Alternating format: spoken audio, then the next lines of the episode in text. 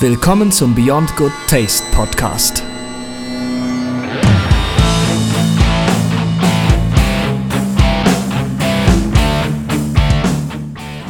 Folge 1 Früher waren die Kinder weniger frech.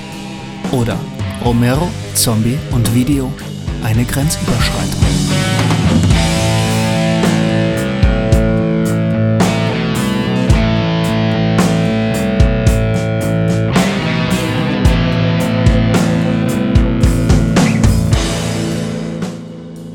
Herzlich willkommen zur ersten Folge von Beyond Good Taste. So, jetzt sitzen wir hier zusammen, haben letzte Woche unsere Intro-Folge aufgenommen, kurz umrissen, was wir eigentlich machen wollen. Und jetzt haben wir ganz viele Zettel vor uns rumliegen und möchten uns mit unserem ersten Thema auseinandersetzen.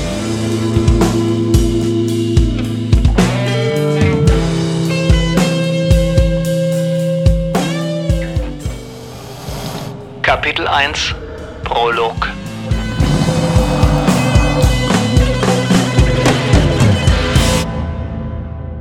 Unser erstes Thema heißt grob formuliert George Romero.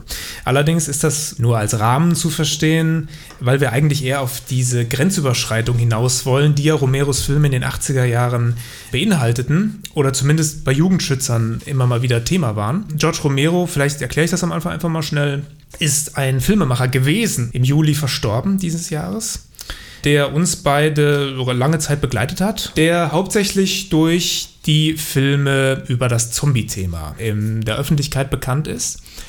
Und das sind sechs an der Zahl. Ich nenne sie mal eben die Nacht der lebenden Toten, Dawn of the Dead, Day of the Dead, Land of the Dead, Diary of the Dead und Survival of the Dead. Letzterer dann 2009 gedreht. Also man kann dadurch sehen, dieses Zombie-Thema hat sich durch die ganze Filmografie von Romero eigentlich gezogen.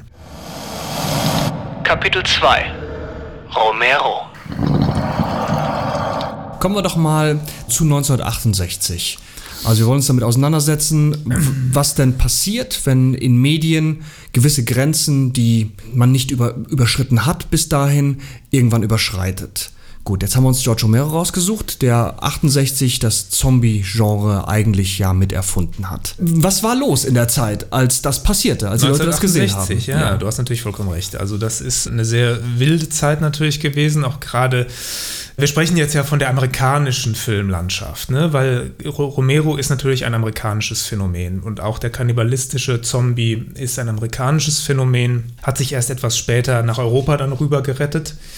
Es ist so, dass wenn man jetzt nur von der Filmlandschaft ausgeht, gerade die 60er Jahre oder Ende der 60er Jahre, es so etwas wie eine neue Welle von jungen Künstlern gab, die versuchten sich auszutesten und neue Wege zu beschreiten, weil das klassische Hollywood-Kino in, äh, in dieser Zeit schon man kann wirklich sagen, äh, auf dem absteigenden Ast war. Also mhm. es war also Zeit für was Neues. Und da kam eine Reihe junger Filmemacher, man kann wirklich auch sagen, junger Hippies ja, zum Teil, die eigentlich ähm, das Filmmedium mehr oder weniger als Rahmen von politischen Aussagen benutzen wollten. Die kamen daher und versuchten sich, grob vereinfacht wieder gesprochen, an Wochenendfilmen zusammen mit Freunden und Bekannten für ein sehr geringes Budget und haben da wahrscheinlich ohne es selbst zu wissen etwas ganz Modernes kreiert. Und zu denen gehört George Romero, der eben diesen Kannibalen-Zombie erfunden hat, der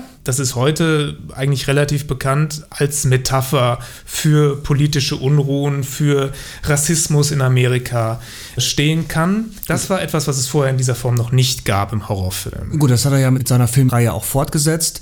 Jeder dieser Filme hatte einen gesellschaftlichen oder politischen Anknüpfpunkt mhm. und die Gewaltdarstellung und die Zombies hatten immer eine gewisse Funktion, um einen Spiegel von einem gesellschaftlichen Phänomen darzustellen. Ja. Dafür ist er ja bekannt und deswegen stehen die Filme auch im, äh, im Museum. Ja. In diversen Filmmuseen werden die Sachen ausgestellt. Also das es gibt eine künstlerische Anerkennung auf jeden Fall ja. diesem. Ding gegenüber. Mhm. Wir sind ja so eingestiegen in den, naja, ich in den mittleren 80ern und du in den End 80ern mhm. mit dem Genre haben wir die Erstbegegnung gehabt. Mhm. Und lass uns doch mal gucken, was zu der Zeit in dem Genre passierte und wo unsere Erstbegegnung war und wie Romero, von dem wir ja jetzt ursprünglich kommen, ja. wie der quasi sich entwickelt hat. Mhm. Also was aus seinen Impulsen raus entstand. Ja, also es ist ganz interessant, weil äh, wenn ich jetzt drüber nachdenke, ist es wahrscheinlich so, dass ich zuvor über Romero und seine Filme bereits gelesen hatte,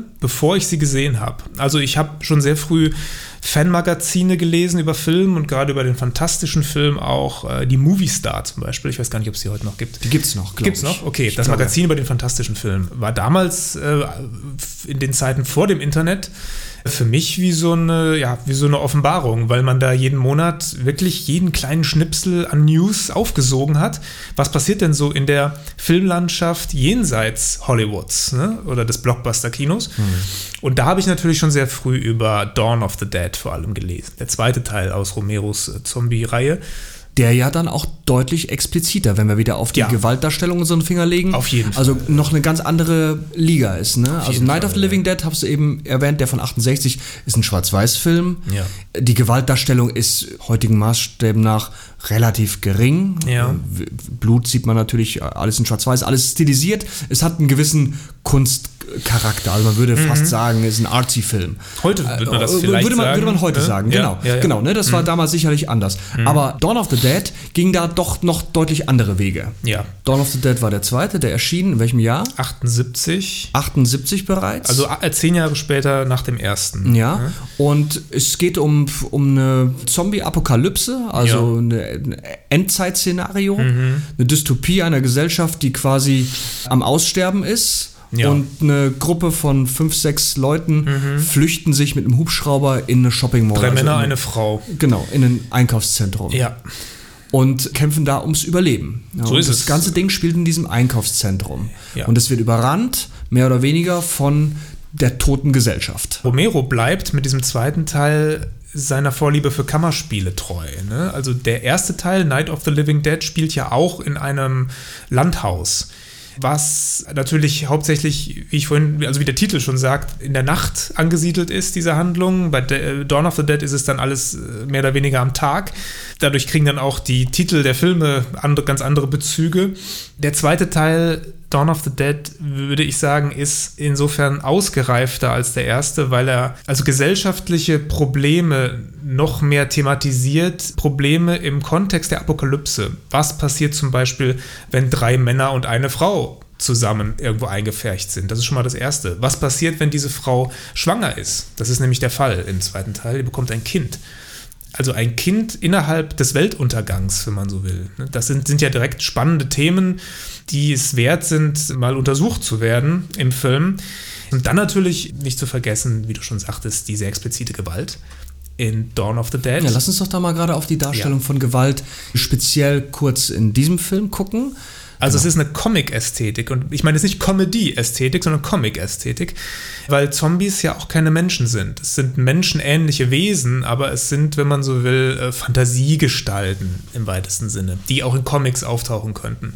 Und das hat mich immer so daran erinnert, diese Romero-Gewalt, an Gewalt, die man aus entsprechenden Heften kennt. Und insofern hat mich das nie so berührt wie manch anderer Gewaltfilm, den ich damals gesehen habe. Ja. Nichtsdestotrotz war Dawn of the Dead State of the Art damals, was Gewaltdarstellung anging. Ja. Aber worauf ich hinaus will, ist, dass die Gewaltdarstellung, also ich meine jetzt nicht die Gewalt im Sinne von Leute prügeln sich möglichst naturalistisch im Film, sondern die Gewaltdarstellung von, von, von Gore und Splatter, also richtig physischer Leute.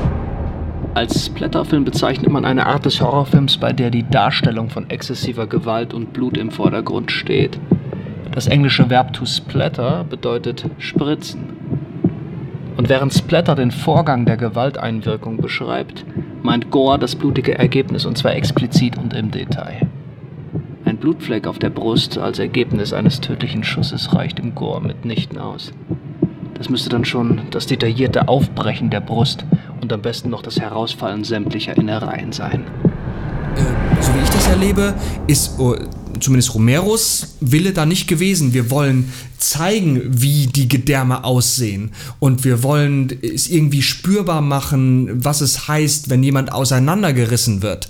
Sondern meiner Meinung nach stehen die, die, die Gewaltdarstellungen dafür für, andere Dinge und verlangen in der Rezeption, also wenn du es dir anguckst, immer eine, einen gewissen Transfer und sollen was in dir auslösen, was über den Schockeffekt hinausgeht. Ja, ja, das, äh, das bezieht sich jetzt natürlich wieder auf das, was wir am Anfang gesagt haben, auf den Zombie als ein gesellschaftliches Bild, Genau. eine gesellschaftliche Metapher. Ja. Letztendlich ist das dann in der Darstellung der Gewalt eine Gesellschaft, die sich buchstäblich selbst verschlingt, also die sich selbst auffrisst und zerstört. Ne?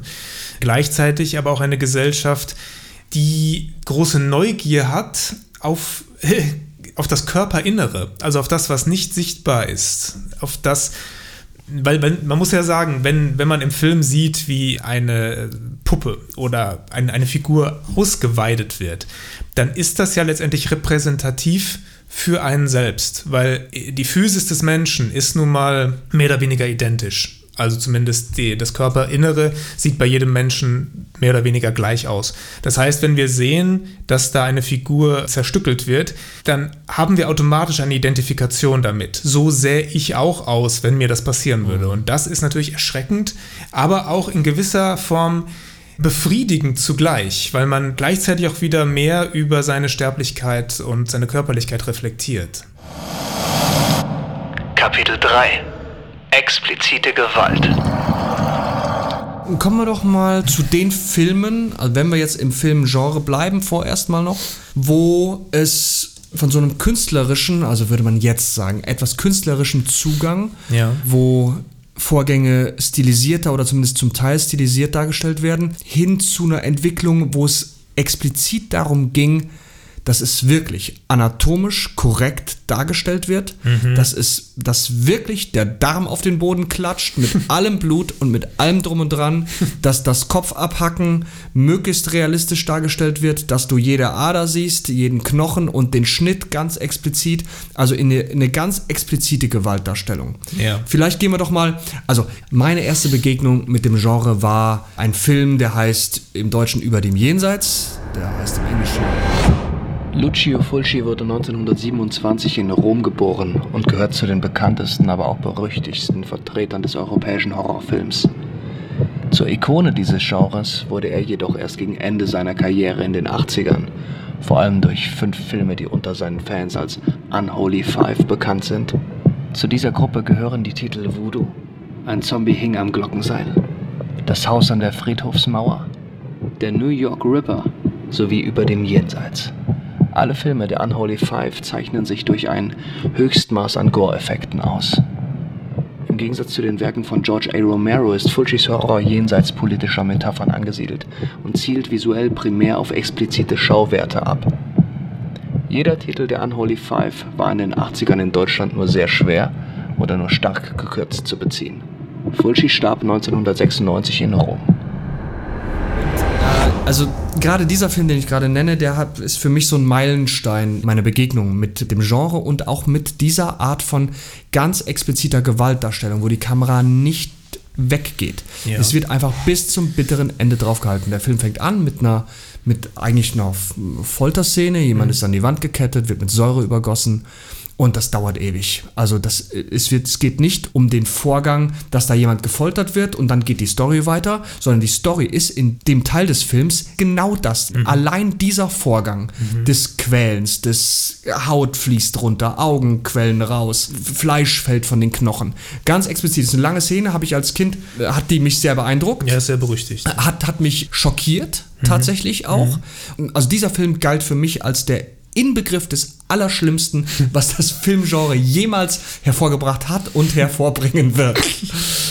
äh, Ach, wie dumm waren wir doch. ja, ja, was hatten wir da wenig gesehen bis dahin? Naja, äh, gut, äh, Ja. kam dann noch zu anderen Dingen, aber, aber egal. Und die, die, dieser ganze Hokuspokus da drumherum, dass der Film halt auch auf dem Index war, da kommen wir vielleicht auch gleich noch zu, dass die Bundesprüfstelle da dieser Art von Gewaltdarstellung auch einen Riegel vorgesetzt hat. Der Film war auf dem Index. Ja. Ich glaube, der war sogar eine Zeit lang beschlagnahmt. Ich glaube auch. ja, also beschlagnahmt bedeutet, dass man den wirklich nicht besitzen darf. Eine Entziehung äh, aus der Öffentlichkeit. Genau, also auf dem Index bedeutet, müssen wir vielleicht auch kurz einordnen, weil das ja auch Ja. zum Themenkomplex gehört. Index bedeutet, Dass der Film nicht öffentlich beworben bzw. verkauft werden darf. Also der darf nicht ausliegen im Kaufhaus, sondern man muss nach ihm fragen und dann ist der möglicherweise verfügbar. Aber große Ketten führen diese Filme natürlich dann erst gar nicht. Und beschlagnahmt bedeutet, dass das Ding wirklich in Deutschland nicht erhältlich ist. Ja. Es gibt noch zwei weitere Szenen, die sehr explizit und auch berüchtigt sind. Da kann ich mich wirklich sehr gut dran erinnern. Und ich hatte, bis ich den Film vor, naja, ziemlich langer Zeit dann irgendwann mal auf Blu-ray mir besorgt habe, bis dahin wusste ich gar nicht, worum es in dem Film geht. ja. Also als Kind, oder na, als Kind ist auch Quatsch, ich habe den gesehen, ich glaube mit 14 oder 15, na, als Teenager, hat mich lediglich genau diese Szenen angesprochen. Das andere hat mich schlicht und ergreifend nicht interessiert. Eine ganze Zeit lang hatte ich nur diese drei Szenen im Kopf und ich wusste, Ja. wusste nicht, dass da eine übernatürliche Geschichte drum gesponnen ist. Ja. Dass da da gibt es ja eine tatsächlich. Ja, ne? Es gibt tatsächlich auch eine Handlung äh, je- jenseits dieses Gores, Splatters. Mhm. Jetzt frage ich mich aber, warum hat das so einen Eindruck auf mich gemacht? Mhm. Hast du da eine Antwort drauf? Ja, gut, also erstmal muss ich sagen, mir ging es natürlich ähnlich. Ne? Vielleicht jetzt nicht mit The Beyond, äh, den habe ich erst ein bisschen später gesehen, aber mit anderen Filmen war das dasselbe in Grün bei mir. Gut, man muss dazu sagen, ich glaube, wir beide sind da recht ähnlich sozialisiert. Natürlich hat einen, das ist vielleicht jetzt eine Ausrede, aber vielleicht hat einen damals auch schon ein bisschen die Technik interessiert. Kann das sein? Also bei mir war das zumindest so. Also abgesehen von der Faszination, die ich offen zugebe, zu sehen, wie da ein Körper sich auflöst im Film, war es aber auch so ein bisschen äh, die Faszination darüber, wie haben die das gemacht? Weil ich wusste damals schon, ähm, dass das nicht echt ist, natürlich. Ich stelle nur mal in den Raum, kann es sein, dass es auch was mit der Faszination für Effekte zu tun hatte? Bei dir vielleicht auch. Ich glaube, ehrlich gesagt, zu dieser Zeit nein. Mhm. Ich kann mich noch, ich versuche mal zu rekapitulieren, wie so das körperliche Befinden war. Also ich kann mich an wirklich Herzrasen erinnern. Okay. Ich kann mich wirklich an, äh, an, an, an, an körperliche Anstrengung erinnern. An Erbrechen? An, nee, nee. nee im, im Achterbahnmodus mehr. Ja, so. verstehe, verstehe. Ne? Mhm. Ja, ja. Äh, also, Also auch Lust. ja, Lust und aber auch wirklich Schockierung, weil das ist, ich hatte das noch nicht gesehen. Ich Ja. wusste nicht, dass das im Film überhaupt möglich ist. Ja, ja, das ist Also richtig, nicht die Darstellung, wie die das gemacht haben. Das interessiert mich eher jetzt oder die letzten 15 Jahre, wenn ich Filme gucke, äh, habe ich da ein großes, ein großes Verlangen zu erfahren, wie das ist und es kann mich faszinieren, wenn, wenn Dinge gut umgesetzt sind, wenn das eine Ästhetik hat und eine Technik und so weiter. Zu der Zeit äh, hat, hat mich das körperlich richtig angegangen. Und ich war schockiert bis hin zum Unwohlsein. Okay. Tatsächlich. Ja. Ich habe zuvor Braindead gesehen von Peter Jackson. Eine Zombie-Komödie, wenn man so will. Funsplatter. Ist auch wieder ein ganz eigenes Themengebiet. Deutlich neuer auch aus Deutlich den 2000 neuer, nee, aus den äh, 90ern. oder? 92, Ja. genau, ja, ja. Aber das war, da war ich zwölf. Ne? Also das war so die Zeit. Gesehen habe ich den dann vielleicht mit 13 oder so. Und das war für mich damals wahrscheinlich ähnlich wie bei dir mit Beyond das härteste an Body Horror, was ich jemals im Film gesehen habe. Unter dem Begriff Body Horror versteht man die moderne Inszenierung von Horror.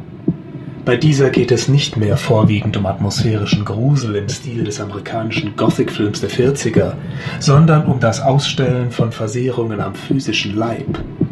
Blut, Eingeweide und Körperflüssigkeiten. Das sind die primären Insignien des Körperhorrors. Aber das hatte eben diese Distanz äh, durch die Komik. Man hatte das nicht so ganz ernst zu nehmen und das war, äh, man hatte nicht so die enge Beziehung dazu wie bei den Fulci-Filmen. Dann war es eben so, dass ich aber durch Braindead mehr oder weniger angefixt war, durch diese wahrhafte Splatter-Orgie. Das ist ja, glaube ich, bis heute konkurrenzlos, glaube ich, an, an Splatterblut, was da vergossen wird. Ja. Und an Kreativität, äh, an Creative Killing, wenn man so will. Dass ich dann angefixt war und dann doch den Mut hatte, jetzt will ich aber auch was sehen, was nicht lustig ist und solche Splatter-Szenen beinhaltet. Und dann sind bei mir erst die Fulci-Filme gekommen und also die, die ganzen Italiener, die es damals gab. Und wenn ich jetzt drüber nachdenke, weiß ich schon gar nicht mehr genau, was ich damals alles gesehen habe. Also das war auf jeden Fall dann mein, mein Mut. Jetzt habe ich ja einen Splatter-Film gesehen, Braindead, jetzt schaffst du auch die anderen, jetzt schaffst du auch die ernsten. Ne? Und so, so hat das bei mir angefangen die Faszination, die ich damals hatte, die ging so weit, dass ich dann auch auf Börsen gefahren bin, da Filme gekauft habe. Das ging natürlich damals nur zusammen mit einem Erwachsenen natürlich. Ne? Und meine Eltern hatten da überhaupt kein Verständnis für damals. Also die ähm, haben das schon irgendwie akzeptiert, dass ich interessiert daran bin, aber die haben das auf keinen Fall unterstützt. Vielleicht einmal kurz die Natur dieser Vorgänge beschreiben. Was passiert genau in, in so einer Szene? Mhm. Vielleicht fällt dir gerade eine ein und du kannst Max mal beschreiben. Gut, wenn es erstmal allgemein gesprochen, es ist eigentlich das Umkrempeln des Körpers. Es ist das, äh, das Innere nach außen krempeln. Das, Mhm. ist, das ist Gore, das ist Blätter. Also das Körperinnere wird sichtbar, das, was vorher versteckt war. Gehen wir doch mal in, in so eine Art Bild- oder Erzähldramaturgie. Wie sieht so eine Szene aus? Es ist ja nicht nur der zerstörte Körper, es ist ja auch eine Form der Auslieferung, ne, die das Opfer häufig über sich ergehen lassen muss. Also ich nenne jetzt den Film einfach, äh, weil du ihn ja gestern gesehen hast. Ein Zombie hing am Glockenseil. Das ist bei mir eine Weile her, aber ich erinnere mich an die berüchtigte Bohrer-Szene, wo ein männliches Opfer, glaube ich, ich glaube, es ist Radice, ein relativ be bekannter italienischer Schauspieler, gepackt wird, auf so eine Art Werkbank gelegt wird und dann nähert sich von der Seite ein rotierender Bohrer in schöner Langsamkeit seinem Kopf und dringt dann eben auch ein und ähm, ja, durchbohrt sein Gehirn und kommt an der anderen Seite, glaube ich, sogar wieder heraus. Wenn ich das jetzt so erzähle, wird mir ganz anders. Jetzt merke ich plötzlich, was das für ein schreckliches Ding ist. Es ist, äh, wenn ich mich richtig daran erinnere, auf jeden Fall eine Hilflosigkeit mit dem Opfer verbunden. Ein, man kann schon sagen, ein Ausstellen seiner Angst auch. Ich glaube, es ist viel Geschrei dabei, viel Panik. Es genügt oft nicht, mit dem Messer zuzustechen oder mit einer Schusswaffe jemanden zu töten. Es müssen Alltagsgegenstände benutzt werden, die dann quasi zweckentfremdet werden, um einen relativ schockierenden Effekt zu erzielen. Ja. Das, denke ich, ist im Splatterfilm äh, eigentlich das, womit sich der Splatterfilm immer wieder toppen musste. Es ging ja um die Art des Tötens. Ne? Also der Effekt war immer der gleiche. Das Opfer war tot und zum Teil natürlich ausgeweidet. Aber wie passierte das? Das, war, das ist, glaube ich, ganz wichtig im Splatterfilm. Ja, genau. Also diese Szene ist ewig lang. Das Quälen spielt eine Rolle. Das, ist, das ist eine Szene zwischen zwei Männern. Also der eine etwas ältere Mann hält den jungen Mann wirklich ewig lange runter. Es dauert ewig, bis der Bohrer kommt. Das Opfer guckt in Richtung des Bohrers, sieht ihn kommen. Der Bohrer kommt ganz lange ran, dringt ganz langsam ein, dringt weiter langsam durch das Gehirn durch äh, und das Opfer schreit die ganze Zeit, wird gequält, wie eine Vergewaltigung ist das eigentlich fast, Ja. wird von diesem anderen Menschen runtergedrückt und diesem Bohrer ausgeliefert. Und das Austreten des Bohrers wird auch noch explizit gezeigt. Ja, ja. Wir, wir haben in der Vorbereitung auch eine schöne Doku aus den 80ern gesehen mit dem Titel Mama, Papa, Zombie. Ja. Äh, Was ein großer Spaß war. Ein großer Spaß und ein großes Erschrecken. Beides gleichzeitig. Ein großer Spaß, weil es halt so ein Zeitdokument war. Ja. Und zu sehen, wie hysterisch die Gesellschaft da reagiert hat auf diese Art von Horror, die in den Medien aufkam und ki- die Kinder äh, ausgesetzt waren. Mhm. Und Also wie meinungsbildend damals äh, die mediale Verarbeitung dessen war. Genau, das ist eine Dreiviertelstunde. darf man nicht vergessen. Dreiviertelstunden-Doku aus dem Ja. Jahre äh, 82, Ja, 83, ja. 83 war das. Ja. Es geht äh, zentral um eine Klasse, um einen Elternabend auch und um diverse Interviews mit Psychologen. Ja. Unter anderem Professor Dr. Äh, Knoll. Ja, wir haben uns eben gefragt, ob das ein ausgedachter Loriot-Name ist. Also man konnte der Doku nicht immer entnehmen, ob das jetzt Propaganda ist tatsächlich. Ja, ja, ja, ja, das ist, Ob das ausgedacht ist. Das macht das sehr interessant, finde Das ich. macht es wirklich sehr interessant als, als, Zeitdokument. Äh, mediales Dokument. Gibt es das als auf. YouTube, also jeder Hörer, Ja. der das gerne also Dr. nachgucken Knoll, will. falls Sie zuhören und Sie wirklich existieren, scheuen Sie sich nicht, sich bei uns zu melden. Also wir möchten gerne wissen, ob es sie wirklich gibt. Also, wenn wir bei diesem Professor bleiben wollen, Ja. der stellt die These auf und die ist auch eigentlich nach wie vor immer noch eine von mehreren Thesen. Jede gesehene Gewalt erzeugt eigene Gewalt. Mhm. Also wenn ich mir die Bohrer-Szene angucke, sinkt vielleicht meine Schwelle hin zu das selber mal zu machen. Ja, das ist die These von Dr. Knoll. Ja. Das ist die, ja. Er nennt sie die Lerntheorie.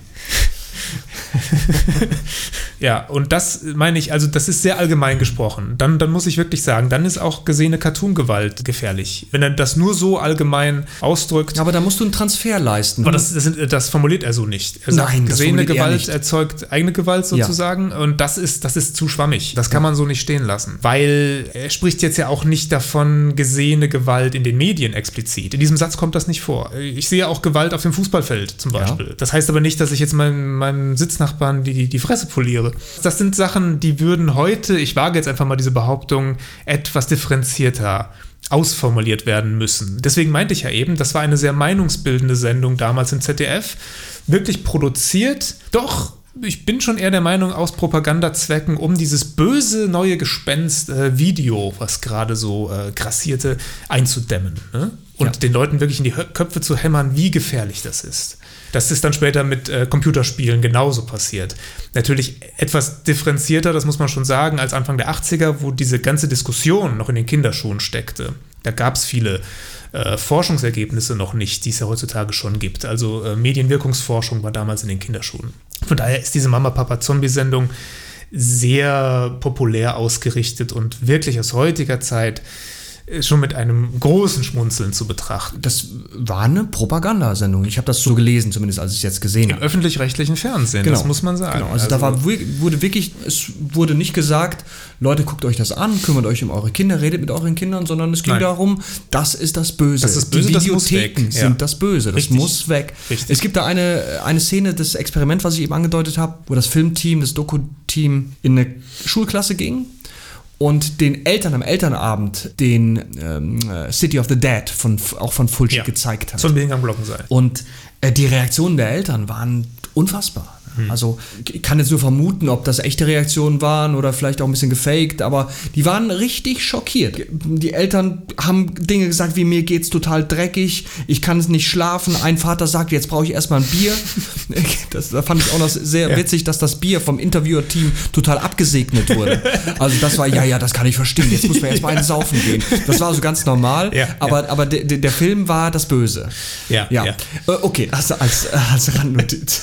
Es, es ging um die, ich glaube, um die sich verabschiedende Kontrolle über das Kind. Das Video barg jetzt plötzlich das große Geschenk für viele Kinder, heimlich äh, irgendwelchen gefährlichen Sachen frönen zu können. Früher musste man dafür ins Kino gehen, also in einen öffentlichen Raum.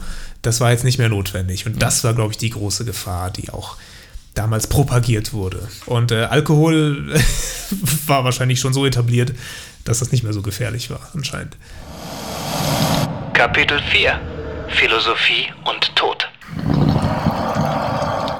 Wir waren ja eben schon mal so bei unserer Erstbegegnung mit dem Medium und sind jetzt bei dieser Doku von 83 und wie das alles in den 80ern war. Und ich habe eben schon gesagt, ich, bei mir hat das damals körperliche Reaktionen hervorgerufen, die mich auch, die mich schockiert haben, die mir Schmerzen bereitet haben und auch Unwohlsein, aber gleichzeitig auch wieder ein hingezogen fühlen. Ja. Das heißt, ich bin nach wie vor Fan dieser Art Filme. Ja. Ich gucke mir die Filme von damals an und ich suche sie heute auch in der Filmlandschaft. Warum gucken wir uns denn diesen Kram an? Ja. Das ist ja wirklich ein Kernthema. Ich glaube, wir müssen da, um das gewinnbringend annähernd zu beantworten, schon ein bisschen ins Philosophische dann mal überdriften. Und sehr auch, gerne. Äh, da ist Georges Bataille, ein französischer Philosoph, sehr wichtig zu nennen. Der hat nämlich die These aufgestellt, dass der Mensch grundsätzlich in seinem Handeln immer nach einem Höchstmaß an Energieverbrauch strebt. Also, dass der Mensch sich eigentlich auspowern muss, um so richtig Mensch zu sein. Dass er aber in der Gesellschaft, in der er lebt, durch Tabus und Gesetze und Restriktionen dieses Ausleben nicht mehr machen kann, wie er das früher halt in seiner Urwaldzeit, wenn man so will, tun konnte. Und diese Tabus überbrückt er quasi durch die Kunst, durch Sexualität und Gewalt. Und im schlimmsten Fall kann diese Sache, die man über die Kunst quasi tut, dann auch in den Alltag übergreifen. Weil sexuelle Gewalt, klar, gibt es auch im Alltag. Also das ist die These, die Bataille aufgestellt hat, der Mensch muss Energie ver verpulvern. Und das kann er eben, weil er das in der Gesellschaft nicht kann, über diese Filme stellvertretend tun. Patricia McCormack, die das Buch geschrieben hat, Cinesexuality. Das heißt, dass wir als Zuschauer ein wirklich sexuelles Verhältnis zu den, äh, zum Geschehen auf der Leinwand aufbauen. Das ist ihre These. Also wirklich ein körperliches Hingezogen fühlen. Ähm, Patricia McCormack bezieht das nicht unbedingt auf den Splatter-Akt an sich, sondern auf die formale Umsetzung des Splatter-Aktes. Also die Art, wie wird Musik dabei eingesetzt? Wie Okay. sind die Farben präsentiert? Okay. äh, keine Ahnung, wie bewegt sich die Kamera? Das sind alles quasi formale Vorgänge, die eine sexuelle Erregung im Zuschauer auslösen können durch Visuelles. Also Sexualität ist im ganzen Alltag verhaftet. Immer und irgendwo. auf jeden Fall. Absolut. Auf ne? jeden Fall. Aber es, es gibt natürlich Ausschläge. Und diese Ausschläge sind schon wieder nicht so super oft. Über eine, über eine Grunderregung oder eine Grundlust oder was auch immer. Ja. Da gibt es immer Ausschläge, wo es vielleicht auch ein bisschen unangenehm wird. Und, und das hängt mit so ein, mit, mit diesem unangenehmen Gefühl das ich jetzt aus mir so rauskrame, dass ich 1983 hatte, als ich The Beyond gesehen habe, Mhm. auch schon zusammen. Das war auch ein Ausschlag, ein emotionaler Ausschlag und ein anderes Körper- und emotionales Empfinden, das nicht alltäglich ist auf jeden Fall. Mhm. Das ist also ein Schock, ein Unwohlsein und der Körper steuert wahrscheinlich auch mit, mit, mit Hormonen da total jeden gegen und, und schüttet einiges aus Ja. und es ist dann wie ein Rausch, es ist dann auch ein Rauschzustand, auch wieder Ja. sich fühlen. Wir haben eben im Vorgespräch ein bisschen darüber gesprochen. Es gibt ja Menschen, die verletzen sich selber, um sich mehr zu spüren, um sich anders zu spüren, als der Alltag es ihnen erlaubt. Das ist ganz schrecklich, eine Krankheit, die, Mhm. Ja. Mhm. die, die Behandlung bedarf. Und ja, eben haben wir so ein bisschen es, es verlacht. Ist das denn bei uns auch so? Müssen, müssen wir uns seelisch äh, quasi verletzen? Ist das eine seelische Verletzung, die wir uns Mhm. Ja, das, zuführen? das ist interessant. Ich, vielleicht in gewisser Weise, ich würde das Wort Verletzung vielleicht äh, nicht, nicht verwenden, aber auf jeden Fall die Seele ähm, schon ein wenig mit Narben versehen. Vielleicht schon, weil, das haben wir auch im Vorgespräch schon mal kurz thematisiert, weil ich glaube, gerade in der Jugend haben diese Filme ja ein großes Publikum. Und das ist eben die Zeit, wo dir in der Pubertät wahrscheinlich unterbewusst deine eigene Sterblichkeit zum ersten Mal wirklich bewusst wird oder wo du anfängst darüber zu reflektieren. Wie gesagt, unbewusst wahrscheinlich. Du, bis hierhin bist du jetzt gewachsen, warst du Kind, bist äh, größer geworden und nach der Pubertät ist es eigentlich äh, mehr oder weniger vorbei mit dem Wachsen. Dann verfällst du allmählich schon wieder. Ganz langsam, aber allmählich. Dann fangen Zipperlein an und irgendwann in hoffentlich 100 Jahren oder 200 Jahren ist man dann tot. ja, aber so, so ungefähr ist das ja. Und deswegen denke ich, sind diese Filme gerade in der Jugend dann so erfolgreich, weil die Seele sich da sozusagen auf einen Tod stellvertretend vorbereitet. Also man sieht im Film das Sterben in seiner krassesten Form. Und das Ergebnis ist immer das gleiche. Das Opfer ist tot. Aber das Sterben ist jedes Mal anders. Creative Killing habe ich vorhin dazu gesagt. Und das ist, glaube ich, wirklich was in einem bestimmten Alter, was man vielleicht braucht. Ob jetzt in dieser unglaublich krassen Form sei mal dahingestellt, aber ich glaube, dass diese Auseinandersetzung mit dem Verfall des Körpers notwendig ist. Okay, das ist sehr interessant. Da habe ich sofort einen Anknüpfpunkt. Ich krame die ganze Zeit und, und schreibe so Stichworte runter und denke so, ja, man guckt was, was anders ist, was, was irgendwie eine Stimulation hat. Und äh, wo man sich auch ein bisschen von der Masse abhebt. Man, wir beide waren ja auch so eigentlich eher anarchistisch unterwegs und wollten anders sein als alle anderen. Und da gehört das natürlich dazu. Hat ja super geklappt. guckt man sich so einen Krams an halt, ne? Ja. weil man dann anders ist als alle anderen. Ja. Aber das ist zu wenig, glaube ich, tatsächlich. Hat auch damit zu tun, Ich- mit Sicherheit. Hat, spielt alles mit. Ja. Aber äh, das Thema Tod äh, wird ja ausgeklammert. Man geht zum Sterben sogar in Häuser, Hospize, ne? was tolle Einrichtungen sind. Das soll jetzt gar keine Wertung sein, aber der Tod wird einfach, einfach auch ausgeklammert. Ja. Ja, man ja. versucht, sich dem fernzuhalten. Und ich hatte meine erste Begegnung mit meiner eigenen Gedankenwelt zu diesem Thema. Ich glaube tatsächlich auch zu ungefähr dieser frühen Teenagerzeit. Ja, ich dachte, ja. was ist denn? Ich kann mich wirklich noch an einen Punkt erinnern, da saß ich bei meiner Oma auf dem Sofa und ich bin früher oft aus der Schule zum Mittagessen zu denen gegangen und saß da und habe aufs Essen gewartet und dachte so, hm, was hast du heute alles erlebt? Was ist denn eigentlich, wenn du tot bist? Dann ist das alles weg. Hm. Also wirklich alles.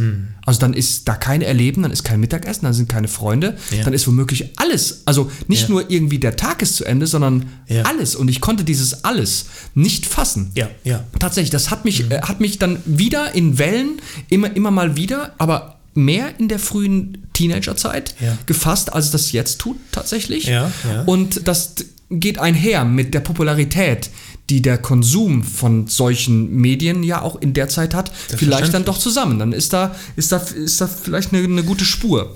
Und di- dieser Schock, diese Angst, die dann auch dahinter steckte, also noch nicht mal so, was ist denn nach dem Tod, sondern eigentlich nur der Verlust von dem, was sich im aktuellen Erfahrungshorizont Ja. bewegt. Aber das ist eine interessante Sache, die du da durchlebt hast, weil das auch in Kunst und Literatur und, äh, und bildender Kunst und was weiß ich immer wieder thematisiert wurde. Also diese fast Sinnlosigkeit des menschlichen Daseins. Äh, wir, wir sind alle letztendlich lebende Tote. Wir sind die Zombies, ne? weil unser Tod ist sicher. Das heißt, wir sind jetzt schon lebende Tote, wenn man so will. Es hat insofern mit deiner Reflexion damals über dieses Gebiet zu tun. Alles ist, ist was, wie hast du es genannt, ist dann anders oder, oder wie hast du es genannt? Weg. Alles ist weg, genau. Alles ist wirklich weg, so einfach Ähm, ist das. War das ein Panikgefühl ja. oder ein Panikgefühl? Ja, das war Also, erstmal wirklich das erste Mal, die erste Erinnerung, die ich ans wirklich ans Nachdenken habe. Also ich habe natürlich äh, im schulischen Kontext und im spielenden Kontext als Ja. Kind nachgedacht.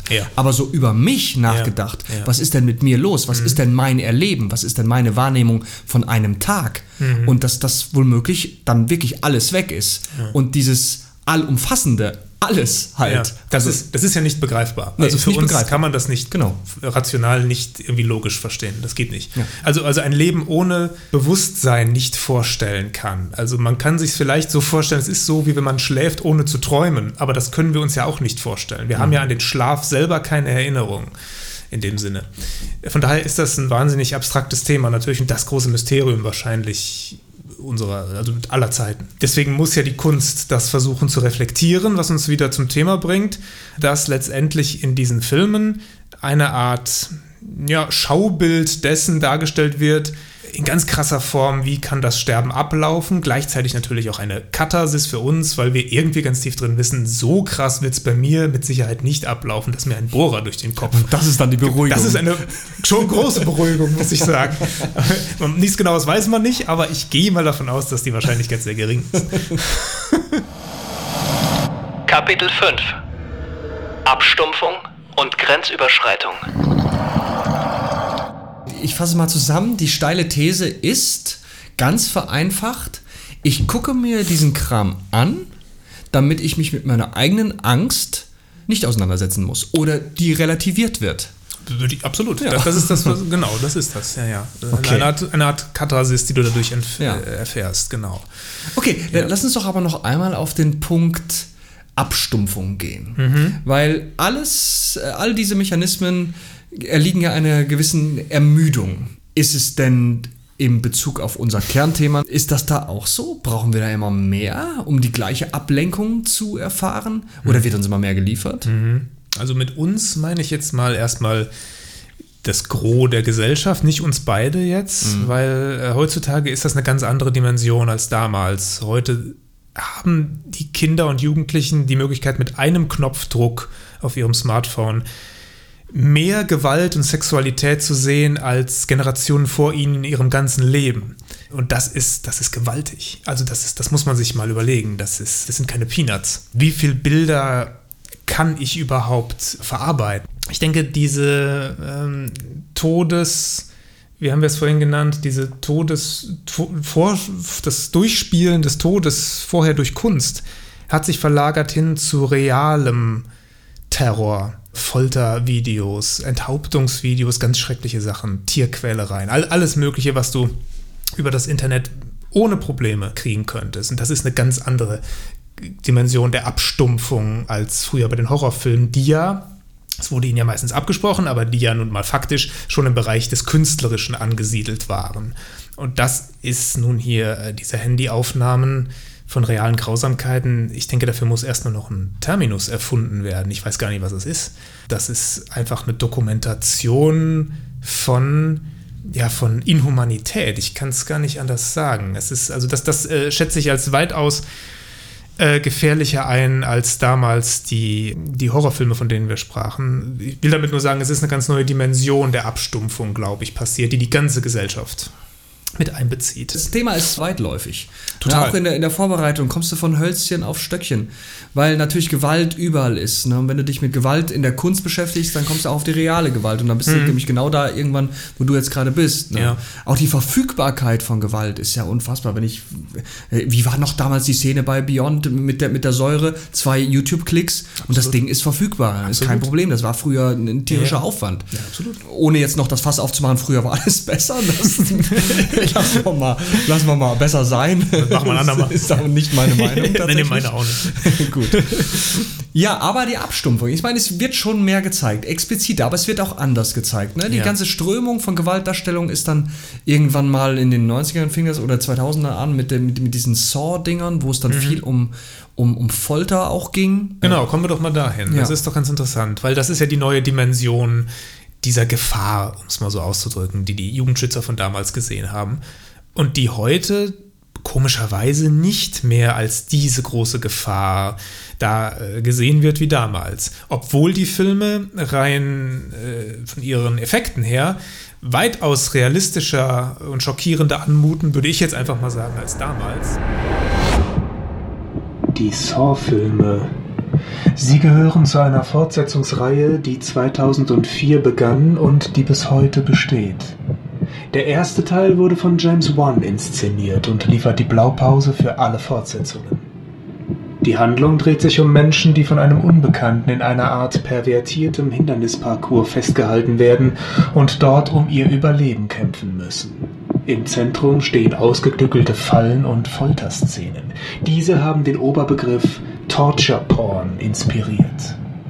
Die Saw-Reihe hat eine Welle äquivalenter Filme ausgelöst, die gerade in Europa und speziell in Frankreich teils qualitativ hochwertige Produktionen hervorgebracht hat. eine andere Art von Grenzüberschreitung hat da jedenfalls stattgefunden. Mhm. Nicht mehr in der Form, wie wir sie am Anfang versucht haben, ein bisschen auseinanderzunehmen, sondern da geht es eigentlich darum, dass äh, auch mit einer gewissen Ästhetik Menschen quälen sich gegenseitig. In den von unserem Anfang unserer Diskussion äh, erörterten filmischen Dinge ja. geht es oft um Übernatürliches. Mhm. Also bei The Beyond, bei den Romero-Filmen sind es die Zombies. Es hat irgendwas immer, immer was Fantastisches noch dabei. Das ist ja bei den Saw-Filmen überhaupt nicht der Fall. Mhm. Das ist da, fügt immer der Mensch dem anderen Menschen Leid zu. Ja. Folter. Also ja. richtig Folter. Es geht, also in meiner, ja, in meiner Erinnerung geht es bei Saw um Folter tatsächlich. Ist so, ja, ja. Das ist schon so, ja. Und äh, das ist auch neu. Und hat da eine neue Grenze überschritten, ja. die bis dahin noch nicht überschritten war. Mhm. Und die aber nicht mehr so hohe Wellen geschlagen hat wie damals Anfang der 80er, ne? weil die Gesellschaft inzwischen, inzwischen durch Videogames und Internet natürlich in ganz anderen Sphären unterwegs ist als damals. Das heißt, der Horrorfilm äh, ein ganz anderes Produkt, also ein, ein, Nischenprodukt, wenn man so will, innerhalb dieses großen Kosmos von Gewalt und Sexualität, in dem wir uns alltäglich bewegen. Mhm. Natürlich, das will ich der Fairness halber nur sagen, ich bin, ich bin auch kein großer Fan dieser, dieser Filme. Gleichzeitig aber haben diese Filme eine ebenso politische Note oder kann man ihnen abgewinnen wie die Romero-Filme damals.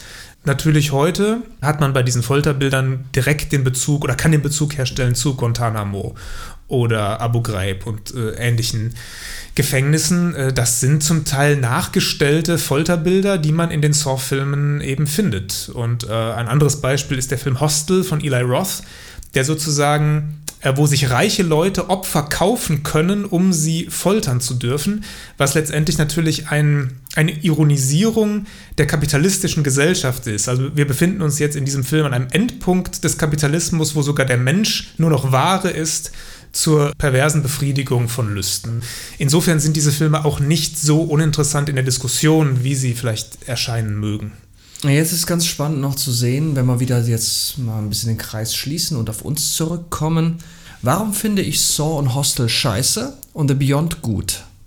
Du bist jetzt älter geworden? Ich bin älter geworden, genau. ne? Und äh, also ich habe das jetzt ganz vereinfacht natürlich, ja. aber ich fand, fand diese Grenzüberschreitung, die stattgefunden hat 2004 und dann mit den Folgedingern und auch mit Hostel und so weiter, fand ich als so schlimm.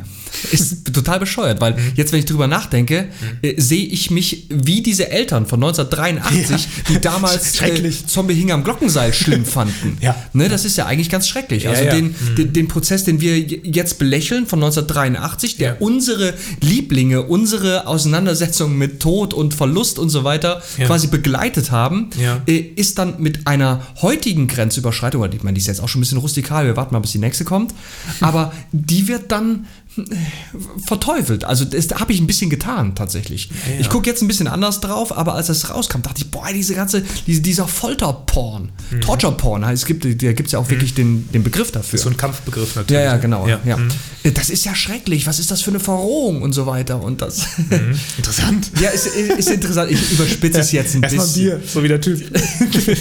jetzt kann ich nicht mehr schlafen, ich muss erstmal Bier trinken. ja. ja, gut, man muss wahrscheinlich auch mal die formale Seite dabei betrachten. Was ist formal inzwischen anders als damals bei Romero und Fulci? Wenn ich mich jetzt richtig erinnere, und Saw vernünftig im Kopf habe, dann ist das so, dass mich das sehr an so einen MTV-Clip zum Teil erinnert hat. Staccato-Schnitt, sehr viel Jump-Scares, also quasi so, so Scare-Sounds. Ne? Bei jedem Schnitt gibt es einen Rum dabei, dass man sich richtig erschrecken soll. Für mich eine ja, zu glatte Ästhetik für das, was da dargestellt wird, nämlich was Dreckiges, Schreckliches. Das war bei den alten Filmen anders, die ja wirklich auch auf Filmmaterial noch gedreht wurden, zum Teil auch auf 16 mm. Das heißt, damals war es alles noch ein bisschen schäbiger, ein bisschen rougher, körniger, dreckiger. Das ist heute alles im digitalen Video-Hochglanzstil gedreht und wirkt dadurch natürlich im Kontext der Bilder, die gezeigt werden, weitaus zynischer für mich als damals. Hm. Das muss ich dazu sagen. Und ähm, ab dem achten Teil auch langweilig. Ja gut, das, das, das, ist aber nochmal ein anderes Thema.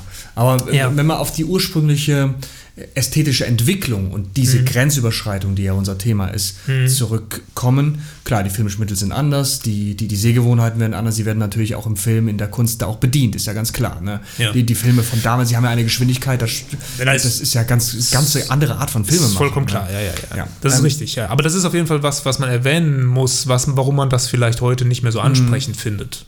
Obwohl, wie gesagt, Saw äh, relativ häufig auf äh, Oldschool-Effekte zurückgreift, mhm. was ich dann wieder dann als positiv empfinde. Aber vielleicht hat man, hat man auch einfach diese Phase ja. dieser, dieser Bewältigung und dieser Erstauseinandersetzung mit Tod und mit Verlust, vielleicht hat man die auch einfach schon ja. zum Teil verarbeitet ja. und und, und, und braucht diesen, wenn man dem jetzt nochmal ausgesetzt wird, ist das schon ja wie abgehakt, kann ja, das sein? Darüber sprachen wir ja, genau. Mag sein, dass wir jetzt in unserer Beschäftigung mit dem Thema Tod, die so, ich stelle jetzt einfach mal die These auf, eigentlich omnipräsent ist irgendwie. Mhm. Also irgendwie geht es immer, egal was man tut, letztendlich um dieses Thema Sterblichkeit. Dass wir das, wenn wir uns heute damit beschäftigen, doch in anderen Kontexten suchen. Dann lesen wir vielleicht bestimmte Bücher, ziehen bestimmte Philosophen mit ein, wie Bataille, von dem ich vorhin sprach. Mhm da braucht man vielleicht nicht mehr unbedingt diesen, äh, diesen Splatter-Kram von damals. Das ist vielleicht eine Phase der Jugend gewesen, da magst du recht haben. Nichtsdestotrotz habe ich alle Saw-Filme gesehen und alle Hostelfilme und alle französischen Terrorfilme, die danach kamen, die unglaublich brutal sind. Ich habe sie gesehen. Äh, natürlich auch im Kontext meines Berufs, ganz klar, aber ich muss auch sagen, ich wollte sie sehen. Es war jetzt kein, äh, ich muss sie sehen. Mhm. Und das äh, ist dann doch jetzt wieder so, dass diese Faszination am Horrorfilm kann man dazu ja schon gar nicht mehr sagen, weil das Übersinnliches kommt da ja gar nicht vor, wie du schon richtig sagtest. Es ist immer der direkte Kontakt zum Menschen. Mhm. Dass das ein Thema in mir ist, das ich gerne weiter verfolgen würde und vielleicht sind diese Filme da ein kleines Mosaiksteinchen bei mir nach wie vor weil da haben wir auch vorhin drüber gesprochen, das geht uns ja beiden so, die direkte Alltagsgewalt uns beiden sehr unangenehm ist. Und die wird ja in den Terrorfilmen dieser Art doch mehr ähm, hervorgehoben als früher bei Romero und Fulci. Ne? Also vielleicht ist das eine neue Art, sich damit auseinanderzusetzen. Bei mir jedenfalls. Ich kann ihm nur, nur beipflichten. Also der Wunsch nach diesen Filmen, äh, der ist bei mir auch ungebrochen vorhanden. Bei mir verlagert sich das sehr auf übernatürliche Sachen, denen ich offener äh, gegenüberstehe. Also gestern oder die Tage kam irgendwann auf Netflix äh, dieses Remake von Freitag der 13. Ja.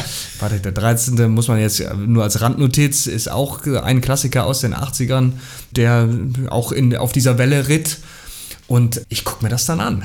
Mhm. Das ist, war jetzt kein guter Film. Nee. Aber, aber ich sehe es es wird mir angeboten, wann mhm. es meinem, meinem Nutzerprofil Würde ich auch sofort gucken. Und ich, ich würde sofort ich, gucken. Ich habe ihn gesehen, ja genau. Ja, mit dem Bewusstsein, es wird mir wahrscheinlich nicht gefallen, genau. aber ich muss, ich würde es gucken. Ja, genau. Es äh, geht, geht, mir genauso. Genau. Also da ist eine, es spielt natürlich Sozialisation eine Rolle. Dieser, dieser Teil des Lebens, den man mit dem Erwachsenwerden durchlebt, diese vielen Dinge, die da passieren, und die Erlebnisse, die zu der Zeit auf einen einströmen, die hinterlassen natürlich auch naja, hinterlassen Dinge ja. äh, in dir. Die Dinge, die zu der Zeit passieren, die haften anders in dir als Dinge, die jetzt, die man in den Mit-30ern erlebt. Ja klar, auf jeden das Fall. Ist ja ganz klar. Das ne? verlierst du eigentlich dein ganzes Leben nicht wirklich. Genau. Also irgendwie bleibt es bei dir. Ja. Lass uns doch, um, um die Klammer jetzt zu schließen und langsam zum Ende zu kommen, einmal gucken, was dein Herr Romero, von dem wir ja kamen, hat der noch irgendeine Relevanz im jetzigen Filmemachen? Mhm. Kapitel 6 Epilog. Ich würde sagen, ja, schon allein im Kontext dessen, dass der Zombie äh, als kannibalistische Figur nach wie vor sehr präsent ist in der Serie The Walking Dead unter anderem. Wenn man sich diese Serie ansieht, weiß nicht, wie viele Staffeln es da momentan gibt, ich habe die meisten davon gesehen, dann ist das so, dass das meiste, was da präsentiert wird, eigentlich von George Romero bereits vorgedacht wurde in seinen Filmen. Das ist die Auseinandersetzung zunächst einmal mit den Untoten. Das ist die Auseinandersetzung mit Verstorbenen aus der eigenen Familie, die dann wiederkommen als Zombies. Wie lange sind die eigentlich noch Familienmitglieder und so weiter und so fort. Mhm. Dann ein Kind wird geboren innerhalb der Apokalypse. Ein Hoffnungsträger einerseits, andererseits aber natürlich schrecklich. Wie kann ich ein Kind in die Welt setzen, wenn die auseinanderfällt? Solche Geschichten. Dann natürlich, dass die Zombies oder die, die Walker, wie sie ja in der Serie heißen, was übrigens auch interessant ist, da können wir gleich nochmal drüber sprechen, dass die nicht Zombies da heißen, mhm. dass die Walker eigentlich gar nicht mehr die große Gefahr ab einer bestimmten Staffel sind, sondern die Lebenden, die Menschen. Ne? Das ist auch was, was bei Romero irgendwann sich eingebürgert hat, dass die Untoten eigentlich, man weiß irgendwann, wie man sie beseitigt und das geht auch dann relativ simpel, aber äh, die Gefahr ist dann doch durch die neu erstarkte äh, Machtstruktur innerhalb der Gesellschaft. Ne? Deswegen denke ich, dass der Einfluss Romeros heute auf die Fernsehlandschaft vor allem wahrscheinlich da war, aber jetzt schon wieder allmählich verpufft. Also Romero ist ja auch nicht der große Stilist gewesen. Er war ja wirklich ein, er war ja ein Linksintellektueller, kann man ja sagen. Er hat ja auch, war ja, kam, war ja ein Akademiker. Der kam ja jetzt nicht von der Filmhochschule. Und das ist was, was letztendlich für das Fernsehpublikum, was jeden Abend unterhalten werden will, vielleicht auf die Dauer nicht mehr so funktioniert. Das wird dann doch immer mehr vordergründiger. Ich meine, wenn man nur aufs Thema Zombie guckt, das ist ja auch in anderen Medien super präsent. Ne? In ja, Computerspielen, natürlich. ich zocke gerne in jedem dritten Spiel ist irgendwie Zombie. Das Wort Zombie, also die Vokabel Zombie, ist ja äh, weder bei The Walking Dead, wie du eben schon gesagt hast, noch bei Romero jemals aufgetaucht. Ja, ja, ist richtig. Ja, ne? also das, genau. das Wort hast Zombie recht, ja, hat ja. noch einen anderen mhm. Hintergrund, aber das genau. ist. Mhm. Gut, Kai, das ist ein so unfassbar weites und spannendes Thema. Besonders spannend fand ich den Rückblick zu meiner eigenen Emotionalität und zu mhm. gucken, was ist denn mit mir passiert. Alle Abzweigungen, die wir genommen haben, das da könnten wir jetzt eigentlich wahrscheinlich noch drei Stunden weiter drüber reden. Das geht schon in noch viele Richtungen. Hm. Aber wir beschließen es jetzt mal hier.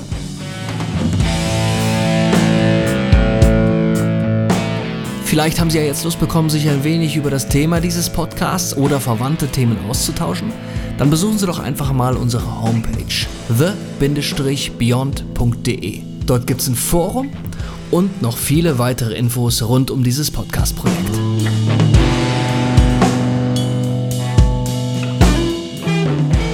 Und wenn Sie Lust haben, unser Projekt zu unterstützen, dann gehen Sie auf iTunes, abonnieren Sie unseren Podcast da und geben uns eine schöne, saftige 5-Zombie-Bewertung. genau. Ja, wir überlegen uns jetzt vielleicht noch, was wir in der nächsten Folge besprechen. Ja. Also wir haben eine ganze Batterie an Themen. Da gibt es viel zu sagen. Ja, ja, da gibt es viel zu sagen. auf jeden Fall jetzt erstmal Ihnen da draußen vielen Dank fürs Zuhören. Schlafen Sie gut. Und bis zum nächsten Mal. ciao, ciao.